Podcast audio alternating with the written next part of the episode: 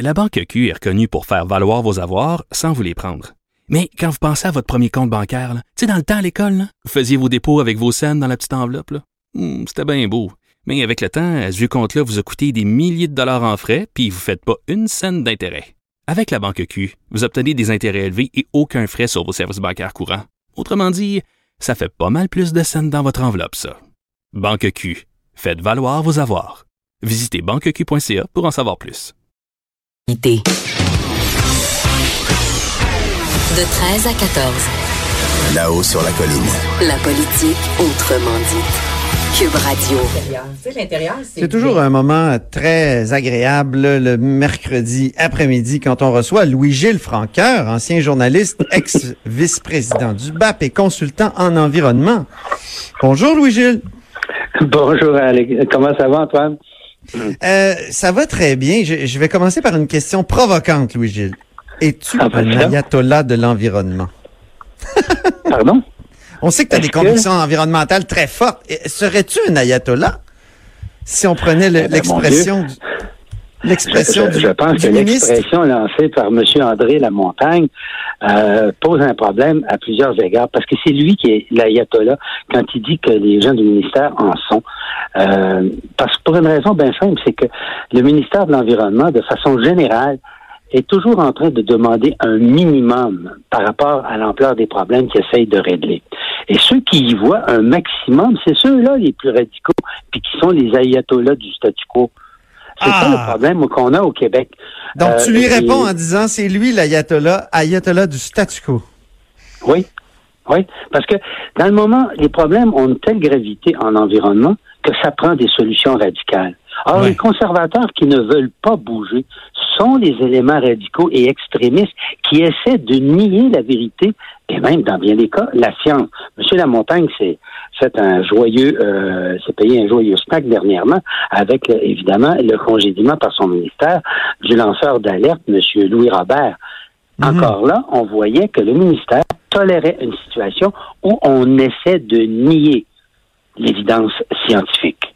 Mhm. Dans le cas des euh, problèmes que M. Lamontagne a soulevés, euh, il y a peut-être une part de vrai dans la mesure où c'est vrai que les normes au Québec sont généralement faites pour les gros joueurs et que les petits ont vraiment des problèmes avec ça. Ça, c'est un réel problème qui est lié au fait que le ministère de l'Environnement étant un ministère faible politiquement et budgétairement, eh bien, ce qu'il fait, c'est qu'il s'assoit avec les gros pour pas avoir de problème, puis les solutions qu'il découpe sont souvent, effectivement, beaucoup plus près des préoccupations, des besoins des gros joueurs de, de l'industrie.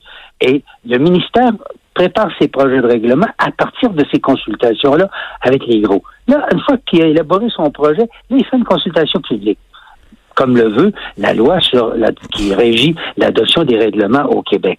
Mais les joueurs plus petits, les autres sont obligés d'intervenir une fois que le ministère, au fond, a fait son lit avec les gros.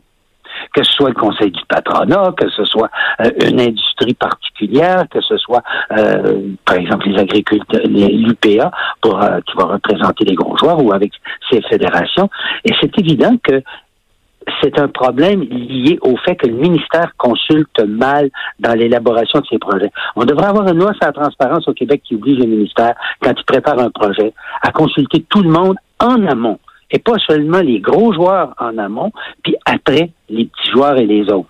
Ça, c'est un des gros problèmes que- qui fait que le ministère euh, a- a souvent a des problèmes, des règlements mal adaptés, et c'est probablement à ça que M. Lamontagne faisait allusion au congrès de l'Union paysanne, qui, où là, évidemment, il y a beaucoup de petits producteurs Ben, écoute, qui se sentent oui. un peu coincés dans le jeu des gros. Ça, je tiens à le dire, il y avait quelque chose de rafraîchissant, là, nonobstant l'histoire de- des ayatollahs, le, terme qui est employé était vraiment malhabile, mais d'une part, de le voir à l'Union paysanne, est-ce que c'était pas intéressant? D'autre part, euh, il y a des écologistes comme Roméo Bouchard qui ont dit, il y a raison, il y a raison, les normes environnementales sont faites pour des, des, des, des énormes entreprises comme Maple Leaf, alors que si on est un petit producteur de porc euh, local, qu'on essaie de faire de la polyculture et non de la monoculture, l'agriculture, ben on, on est on, se fait euh, bulldozer par des règles qui sont faites pour les gros et, et que il a défendu même le ministère, il a, il a, défendu même André Lamontagne, Roméo Bouchard à, ce micro euh, plus tôt cette semaine.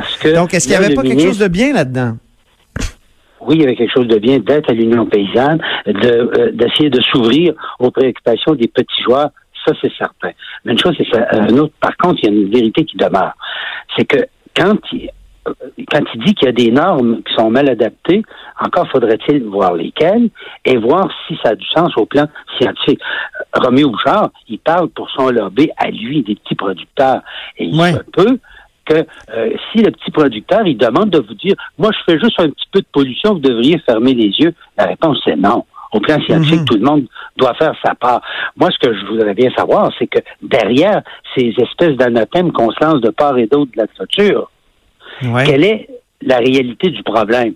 Parce que si c'est une permission de polluer parce qu'on est petit et que c'est pas c'est pas grave, ça, je m'excuse, c'est pas acceptable. Alors, la question, c'est qu'il faut voir de quoi il est question pour en débattre. Et là, vous allez remarquer qu'ils n'ont pas précisé de quoi il s'agissait. il a parlé du tampon, il y a des règles sanitaires, euh, c'est de ça qu'il parlait surtout, d'après ce que j'ai compris. Oui. Alors, lesquelles et sur quoi sont-elles fondées? Alors, moi, si on dit, euh, alors, c'est ça qu'il faut voir. Il faut regarder qu'est-ce que dit la science. Si la règle du ministère de l'Environnement est intelligente et correspond aux règles scientifiques, ben je m'excuse, c'est pas parce que tu es un petit que tu as le droit de polluer, parce que toi, c'est ton affaire, c'est petit. C'est c'est un bon point, ça. C'est pas mal de problèmes de pollution. Alors, on peut pas se fermer les yeux là-dessus. Alors, le, petit peut dire, ben moi, je veux pas bébé d'argent, peux-tu, s'il vous plaît, me faire un, une exemption? Non. Tout le monde doit assumer sa part. Puis, il y a des, des raisons. Parce que le monde agricole, y compris les petits et les gros, là, faut pas oublier, Antoine, une chose. C'est le secteur le plus en retard dans la dépollution au Québec. Entre l'industrie, les municipalités, puis le monde agricole, c'est le monde agricole qui est plus en retard. Ben, Louis-Gilles, tu, me corrigeras, Louis-Gilles, mais tu me semble que tu m'as déjà dit que c'était l'industrie la plus polluante au Québec, l'agriculture. Est-ce que je me trompe? L'agriculture, oui, c'est l'industrie la plus polluante. C'est ce que je dis. Hein? Et c'est le, le, secteur le plus en retard. En retard en plus. Industriel, le, le secteur industriel fait beaucoup plus de progrès, puis le secteur municipal aussi. Écoute, il y a 98% de la population qui est branchée sur un réseau d'égouts au Québec qui euh, dont les, les, rejets sont filtrés euh, puis traités. Euh, dans le domaine de l'industrie, la plupart des entreprises ont des, des, des protocoles d'assainissement très stricts qui, avec des certificats d'autorisation qui mettent des conditions. Sauf que, par contre, les seules règles qu'on a pour la protection des berges, pour qui est le filtre végétal sur les terres, eh bien, je veux dire, il n'y a pas 50% des agriculteurs qui sont conformes à travers toute la province. Et cette politique de protection des berges, excuse de l'expression, mais c'est à peine un cache-sexe. Parce que les fossés, eux autres, qui drainent dix fois plus de surface, ils rentrent directement dans le cours d'eau. C'est la même chose pour une grosse partie des drains agricoles. Ça rentre directement dans le cours d'eau avec les surplus d'engrais et de pesticides. Il n'y a pas d'industrie au Québec qui traite aussi mal ses rejets. Il n'y a pas de municipalité au Québec qui traite aussi mal ses rejets.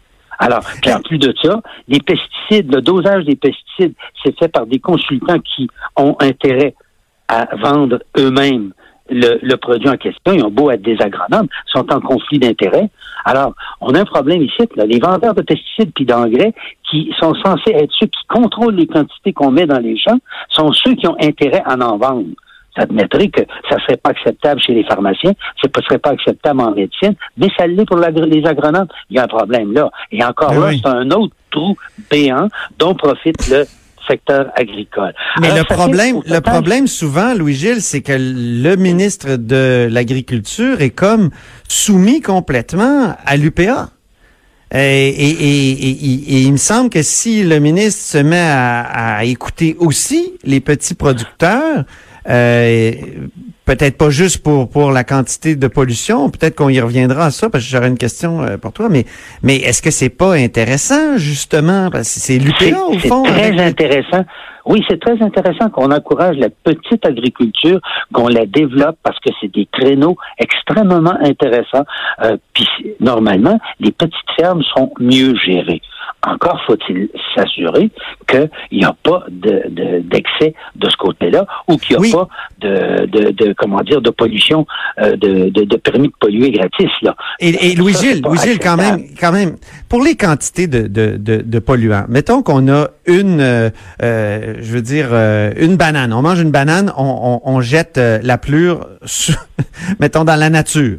ça va être biodégradable et tout ça il euh, n'y a, pas trop de problèmes de pollution. Mais si on a 1000 plures de bananes à un endroit, là, ça peut devenir un problème de, toxicité. Je veux dire, est-ce que c'est pas important? Ça va faire juste un plus gros ça va faire juste un plus gros compost, parce que ça, c'est une matière qui, qui se recycle naturellement. Oui, mon exemple est peut-être pas bon, mais ce que je veux dire, c'est que la quantité importe. Que si on est une petite ferme, on peut, on peut avoir des rejets qui sont absorbés par euh, par euh, l'environnement, alors que une méga ferme, c'est comme impossible. C'est pour ça qu'on peut pas appliquer les mêmes normes à l'un et à l'autre. Si tu mets, non, c'est pas vrai ça. Si tu mets ton tas de fumier à côté d'un cours d'eau, ben, tu risques d'avoir des impacts sur des kilomètres et des kilomètres avec une pollution bactérienne, avec des apports de phosphate et d'azote qui vont rendre le cours d'eau impropre à la vie. Tu peux pas accepter que quelqu'un tue un cours d'eau sur 4 ou 5 kilomètres parce que c'est un petit producteur ou parce que c'est un petit cours d'eau. Ah oui. Ces petits cours d'eau sont les bases de la vie dans lesquelles se développent des espèces qui vont après ça aller, euh, aller euh, créer des populations solides dans les grands cours d'eau. Faut mhm. tenir, euh, faut faire vraiment attention à ces petits cours d'eau.